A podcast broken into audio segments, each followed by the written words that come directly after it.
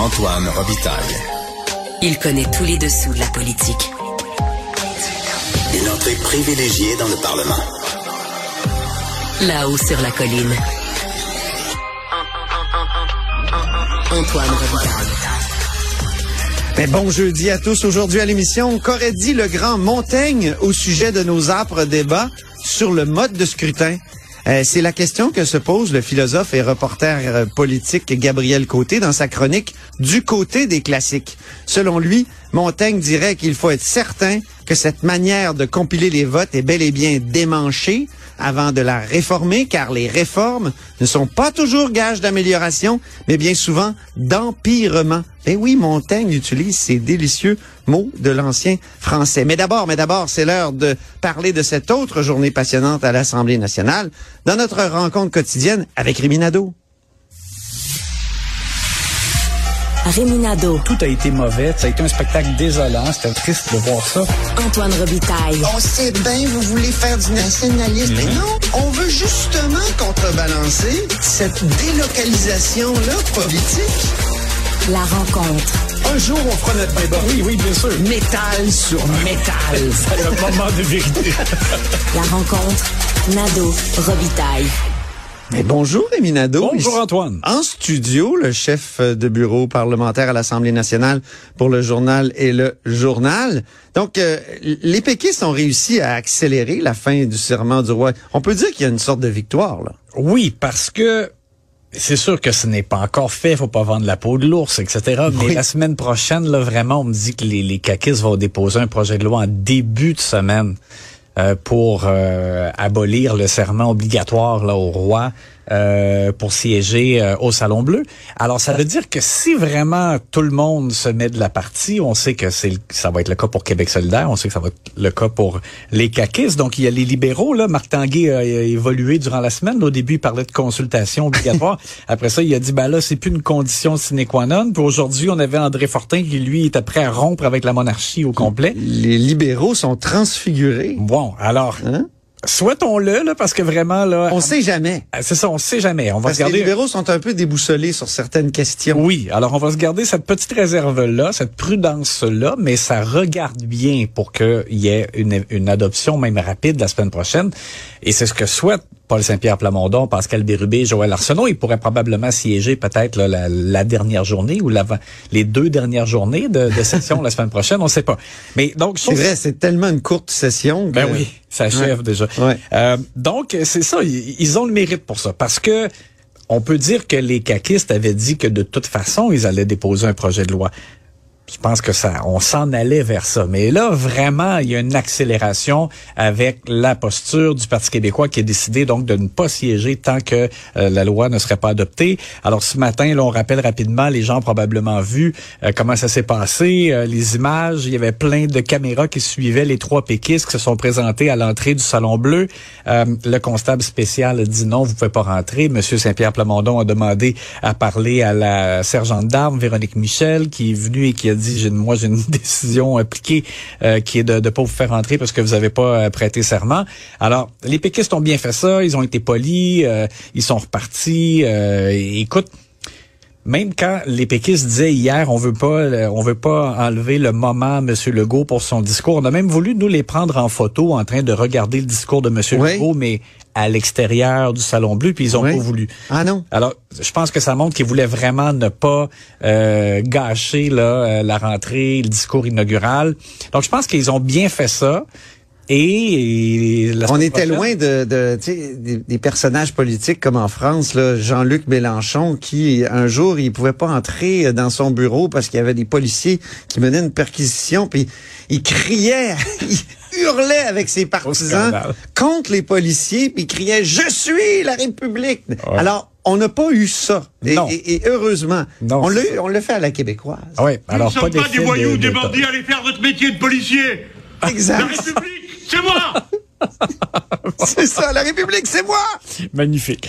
Et la présidente, elle, Nathalie Roy, euh, d'entrée de jeu, là, Qui est bien euh, nommée quand même. Pardon? Elle s'appelle Roi. Roy? C'est- Faut, tu sais, C'est un aptonyme. C'est parfait. Moi, j'adore les aptonymes. Oui, continue, Alors, elle, elle, d'entrée de jeu, elle expliquait que euh, elle allait faire appliquer la décision qui avait été euh, prise euh, par euh, François Paradis, son prédécesseur, mais comme je t'avais dit, elle l'a souligné, c'est pas personnel, c'est pas François Paradis, c'est je veux dire, c'est l'institution avec les juristes là, qui, qui ont pris cette décision-là. Hmm. Ouais. On va écouter. Ça aurait pu évoluer. On peut faire évoluer la jurisprudence. Oui, écoutons Nathalie va écouter Roy. Nathalie Roy. Oui, oui. Novembre dernier par le président Paradis dans l'exercice de ses fonctions au sujet de la prestation du serment d'allégeance au roi en vertu de l'article 128 de la loi constitutionnelle de 1867. Je profite d'ailleurs de l'occasion pour affirmer que je souscris entièrement à cette décision et que j'entends la faire appliquer. Laissez-moi maintenant vous expliquer pourquoi. Les décisions de la présidence sont rendues par les membres de la présidence en toute indépendance dans le cadre de leurs fonctions, dans le but de veiller au bon fonctionnement de l'institution qu'ils servent et l'ensemble des députés qui la composent. Ouais. Je souhaite aussi Ouais, préciser. je- je- on- on- on- écoute, c'était une décision très intéressante, mais moi, je persiste à dire que la, jurisprudence, ça peut évoluer.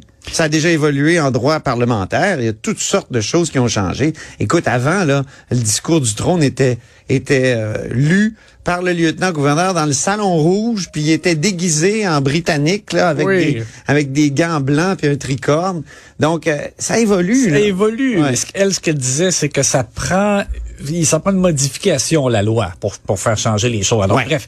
Et Paul Saint-Pierre Plamondon, avec euh, ses deux autres euh, acolytes, ben, euh, lui, il a expliqué justement que euh, il s'attend là maintenant, euh, avec la bonne volonté exprimée par les autres partis, à ce qu'on puisse régler ça la semaine prochaine. On va l'écouter. une fois que les libéraux disent on est prêt à adopter un 2-3 là, pour, pour la population, là, il y a, il y a des, des- il y a des façons d'adopter très rapidement une loi. Et là, ce qu'on voit, c'est que tous les partis disent on est prêt à l'adopter très rapidement, la loi.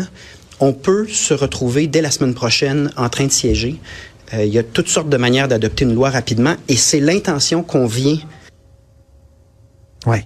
Alors, comme on le disait tout à l'heure, ils l'ont bien fait, ils ont bien joué leur carte et je pense que vraiment on va assister à un dénouement la semaine prochaine. Peut-être historique. Ouais. Historique hein, quand même, parce Mhm. que depuis euh, 1759, euh, la conquête, euh, il faut faire ce type de, de serment. De courbettes. Ah oui. Maintenant, c'est l'heure d'écouter un peu d'orgue, mon cher Rémi. Euh, Allons-y.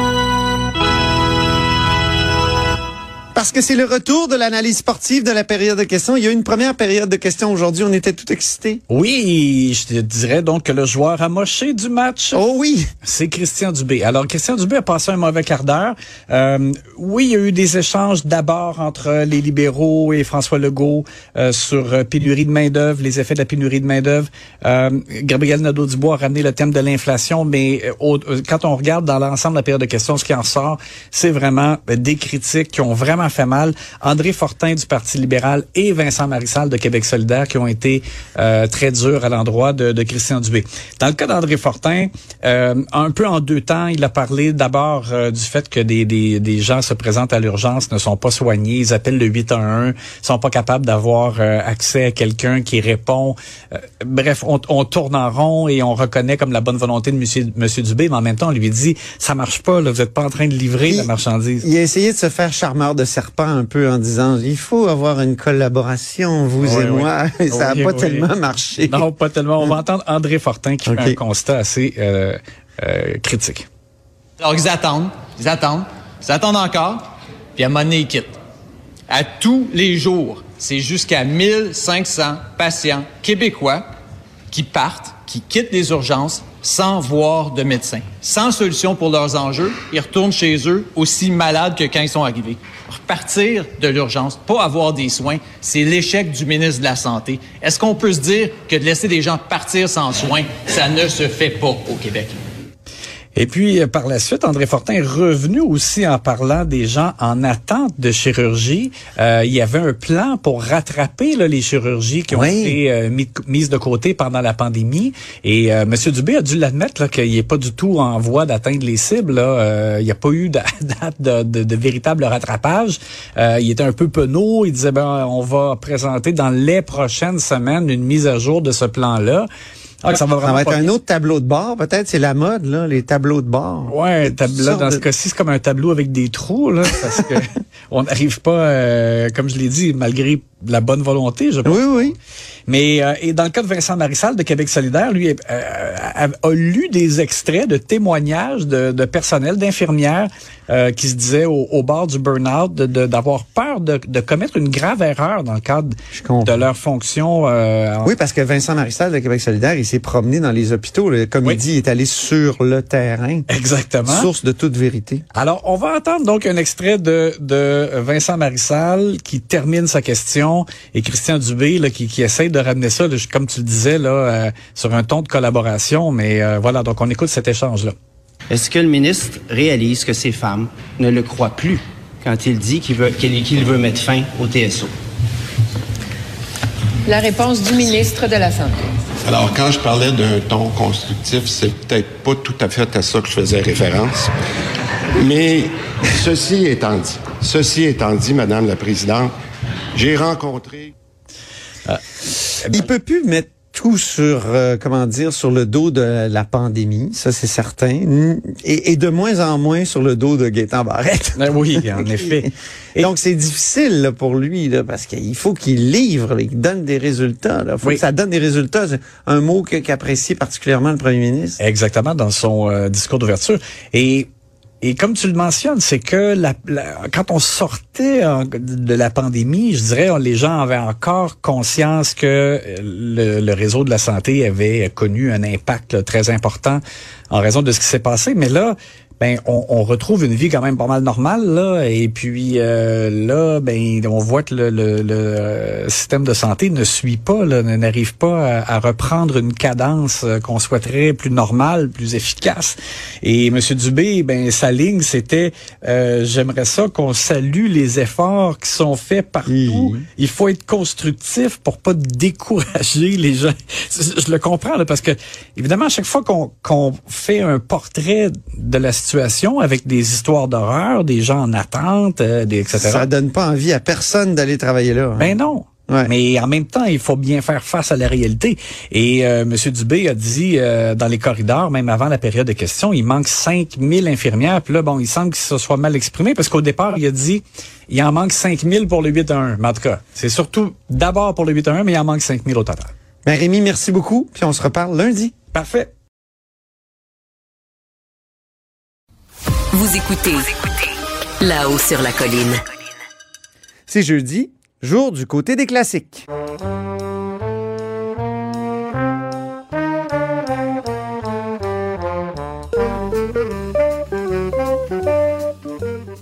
Et bonjour, Gabriel Côté. Salut Antoine. Gabriel Côté, c'est notre philosophe et accessoirement correspondant parlementaire pour l'agence euh, QMI. Périodiquement, Gabriel exhume une phrase ou un texte d'un grand auteur avec lequel il décrypte une dimension de l'actualité politique. Aujourd'hui, Gabriel, tu décryptes l'abandon de la réforme du mode de scrutin par le gouvernement Legault et le débat qui, fait rage depuis que les, distorsions du 3 octobre nous, nous ont sauté au visage.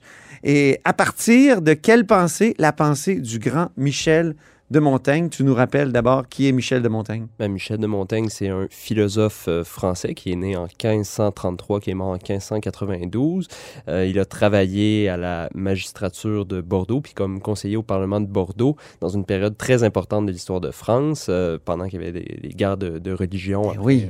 après la, la réforme. Donc, un... Souvent, on parle des trois M de Bordeaux. Hein? Montaigne, Montesquieu et Mauriac. C'est trois, auteurs qui, aussi qui prônent une sorte de modération. Puis je pense que c'est un peu ça de ça que tu vas nous parler. C'est de ça que, je vais parler parce que Montaigne, euh, en, en nous voyant aller euh, dans la façon dont on conduit le débat sur le mode de scrutin depuis la fin de l'élection, je pense qu'il nous dirait quelque chose comme ceci. Il nous dirait, faites attention parce qu'à force de répéter que votre démocratie est, brisée, parce qu'on on se souvient que bon, des gens comme Éric Duhem disent que notre système est antidémocratique, que des chroniqueurs disent que la démocratie est clairement affaiblie vu la disproportion dans les résultats électoraux, euh, puis que Paul Saint-Pierre Plamondon répète depuis plusieurs semaines que la démocratie est brisée. Donc, faites attention, dirait Montaigne, à force de répéter que votre démocratie est brisée, si jamais il s'avérait qu'elle ne l'est pas réellement, vous allez finir par la casser pour de vrai. Ah oui, c'est comme un, un discours négatif qui pourrait être performatif, c'est-à-dire que créer précisément ce, ce qu'il énonce. C'est ça, il pourrait... On dit souvent ça de la, de la récession. Plus on parle de récession, plus on la crée parce que tout le monde se met euh, sur les peur. freins. Mais avoir peur, c'est ça. C'est ça. Donc, à force de dire que la démocratie euh, est brisée, euh, on, on va peut-être finir par euh, y croire nous-mêmes, puis briser le, le beau système qu'on a, peut-être. Mhm. Donc, c'est c'est pas tant que Montaigne, dans les essais, parle du mode de scrutin qui est Non. plus approprié pour telle ou telle autre démocratie. Non, on t'extrapole à partir de, de sa pensée. Oui, parce que Montaigne, il vit pas en, il vit pas en démocratie du tout, là. Mais seulement, c'est quelqu'un qui, euh, sans être fermé à toute forme de, de changement, voit les réformes d'un œil sceptique. C'est un conservateur là, au sens euh, euh, large du terme. Mhm. Puis je te propose aujourd'hui euh, un extrait, un extrait Oui. qui dit euh, un peu ça. Il écrit dans le chapitre de la présomption de son livre Les Essais, j'ouvre les guillemets, Selon mon humeur, les affaires publiques, il n'est aucun si mauvais train pourvu qu'il ait de l'âge et de la constance qui ne vaille mieux que le changement et le remuement. Nos mœurs sont extrêmement corrompues et penchent d'une merveilleuse inclination vers l'empirement. Donc, quand il y a des changements, généralement, c'est pour le pire, dit Montaigne. Il Ah oui. De nos lois et usances, il y en a plusieurs barbares et monstrueuses, ce que certains disent euh, à propos de notre mode de scrutin ces temps-ci. Mhm. Euh, Montaigne continue. Toutefois, pour la difficulté de nous mettre en meilleur état et le danger de ce croulement, si je pouvais planter une cheville à notre roue et l'arrêter en ce point, je le ferais de bon cœur. Donc, si Montaigne pouvait arrêter le changement qui semble inéluctable, il nous dit qu'il le ferait. Ah bon? Alors il conclut Il est bien aisé d'engendrer à un peuple le mépris de ses anciennes observances. Jamais homme n'entreprit cela qui n'en vint à bout, mais d'y rétablir un meilleur état en la place de celui qu'on a ruiné. À ceci, plusieurs se sont morfondus de ceux qui l'avaient entrepris. C'est donc facile de faire voir à la population les failles de notre mode de scrutin, Oui. Mais euh, c'est pas certain qu'en le réformant, on soit vraiment capable de faire mieux que le système euh, qu'on a déjà. C'est ça, euh, essentiellement, qu'on pourrait dire à la lumière de ce passage-là. On pourrait aboutir, et là je reprends son mot euh, ancien et peut-être suranné, empirement. Mais qui, ça fait penser à du québécois en passant. Oui, un Un, empiriste. un empirement. C'est joli. Oui, et, euh, Montaigne écrit avant, euh, Ouais. avant que la, la langue se fixe euh, au, au siècle suivant. Puis nous, au Québec, on a gardé un peu de, de ces parlures-là. Oui, c'est ça. Ces tournures-là. Donc, le risque, c'est l'empirement, ça, il faut le dire. Euh, c'est ça. Puis euh, Montaigne, euh, même, il, tape sur le clou dans un autre essai, puis il dit Le bien ne succède pas nécessairement au mal. Un autre mal peut lui succéder et pire. Donc, on est peut-être mieux de pas changer notre mode de scrutin. Ah oui. Est-ce que ça vaudrait pour le système de santé? on n'arrête pas de faire des réformes. Ou le système d'éducation. On n'arrête pas de faire des réformes. Puis, parfois, on a l'impression que c'est de l'empirement. Mais en même temps, Gabriel, pour le mode de scrutin, euh, il me semble qu'il y a des problèmes réels. Et la solution qui avait été définie par le gouvernement Legault, c'est-à-dire le projet de loi 39, moi, me semblait raisonnable. C'était pas une proportionnelle, euh, un mode de scrutin proportionnel comme celui d'Israël, qui va vraiment très loin, là, où chaque parti euh, doit avoir un pourcentage égal de, de sièges à son pourcentage de vote, ce qui fait qu'il y a une prime à l'extrémisme d'une certaine façon. Euh, c'est pas du tout le cas. Le projet de loi 39, euh, il, quand même, euh, par exemple, c'est une proportionnelle modérée. Il y a un seuil de 10% pour accéder à une sorte de, prime là, si on, on est mal représenté. Donc, euh, si on suit Montaigne, on a l'impression, il me semble, d'après ta, ta- ta présentation, qu'on peut jamais rien changer. Il faudrait se contenter, euh, coûte que coûte, du statu quo. Ben, tu fais bien de, me ramener à l'ordre parce que même si on, on suit euh, Montaigne, euh, on n'arriverait pas nécessairement à la conclusion à laquelle euh, je suis arrivé. Je pense qu'on on doit voir dans les, les remarques que j'ai présentées, moins une exhortation à s'en tenir euh, au statu quo coûte que coûte, parce qu'il y a parfois des, des réformes qui peuvent être nécessaires simplement pour que les, les choses continuent d'aller rondement. Donc, Oui. pour le maintien de la bonne conduite des choses, parfois, il faut changer des choses. Mais donc, il faut y voir plutôt une invitation à la prudence quand vient le temps de mettre en branle certaines réformes ou même de déterminer si les réformes sont nécessaires. Tu as utilisé le- l'exemple du système de santé, bon, en ce moment qui est en train de, de s'écrouler. Bon, manifestement, des actions sont nécessaires Mhm. euh, pour le, le- le Ou projet- peut-être que ça a été trop de réformes. ou peut-être qu'il y a eu trop de réformes. C'est la- Ouais. Ce serait la, la même chose en éducation aussi. Ça Oui. fait plusieurs années qu'on critique les, les réformes en éducation. Peut-être que euh, finalement, on n'en avait pas besoin. Euh, donc, puis qu'on a, on est allé vers le pire parce qu'on a fait une réforme. Oui. Alors, Montaigne se donne un critère pour déterminer si Ah. les réformes sont nécessaires. Puis, à l'aune de ce critère-là, on va peut-être être capable de déterminer si la réforme du mode de scrutin l'est elle aussi. Son critère, c'est de voir si quelques pièces d'une loi, d'un règlement, d'un état des choses se démangent. Donc, on Il doit- emploie le mot démanché. il emploie le mot démancher Très québécois. très québécois. Donc, on, on doit se demander, est-ce que notre mode de scrutin est bel et bien démanché avant de se dire qu'on va le changer? Alors, moi, je suis allé voir les, les résultats des, Ça me semble évident. qui est démanché. Ben oui, surtout après le 3 octobre. Euh, Après le 3, si on regarde les résultats d'une seule élection, on se dit, ben voyons donc, euh, quelle disproportion euh, inacceptable entre le nombre de votes obtenus, le pourcentage de votes obtenus et le nombre de sièges euh, qui euh, y correspond. Mais en réalité, si on, regarde dans l'histoire des, euh, des élections au Québec, on voit que on voit un phénomène.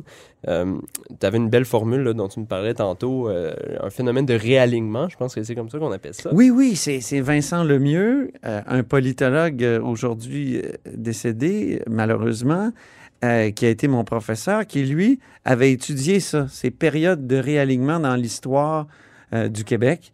Donc, par exemple, création de l'Action libérale nationale euh, et, et finalement qui, qui se qui se fusionne avec le Parti conservateur de Maurice Duplessis. Ils prennent le pouvoir et là, il y a un nouveau parti qui accède au pouvoir, l'Union nationale, finalement. C'est ça, donc à- avant euh, l'apparition de... euh, avant Le la- Parti québécois, de- ça a été un autre réalignement important dans notre histoire.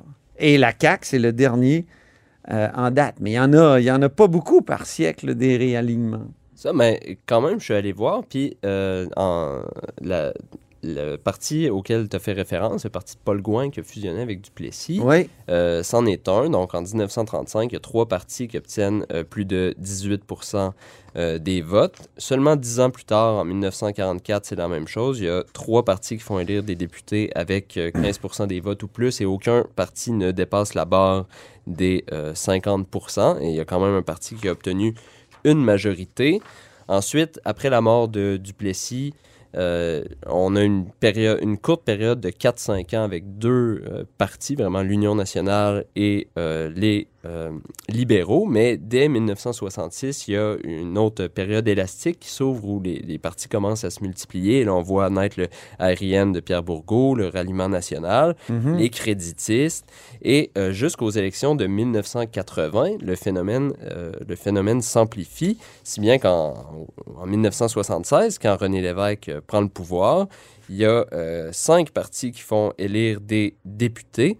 Et euh, René Lévesque avait euh, obtenu une majorité des sièges avec 41% des suffrages, exactement le même score que François Legault euh, vient, vient d'obtenir au- aux dernières élections. Alors? Alors, ben, c'est ça, c'est qu'on peut voir soit des cycles dans l'histoire euh, qui, qui se répètent avec euh, des périodes où il y a plus de partis politiques, puis on retourne ensuite vers le bipartisme. Puis on pourrait Les conclure deux, de- quand il y a deux partis, c'est le bipartisme. Donc, euh, si je comprends bien ce que tu me dis, c'est que il y a, il y a peut-être des grandes injustices dans les moments de, de réalignement ou des grandes distorsions, mais après ça, on revient à une sorte de, de normal où il y en a peu. C'est ça, les choses se replacent et donc il serait peut-être pas, euh, peut-être que notre système électoral n'est pas démanché. Mais on pourrait aussi voir ces euh, résultats électoraux-là comme euh, une tendance qui tend à s'amplifier dans l'histoire, et comme une espèce de maturation politique du peuple québécois Ouais.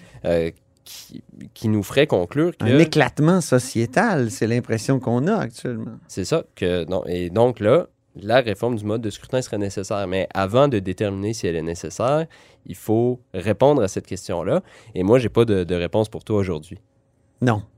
Mais il y en a qui, en ont. Par exemple, le mouvement pour une démocratie nouvelle euh, et des anciens euh, militants même de la CAQ et tous les autres partis disent que c'est démanché. Mais peut-être qu'il peut-être qu'il faut faire attention et donc être très prudent. Mais moi, je trouve qu'il y avait déjà pas mal de prudence dans le projet de loi 39 qui existe toujours, euh, qui pourrait être déposé facilement et adopté.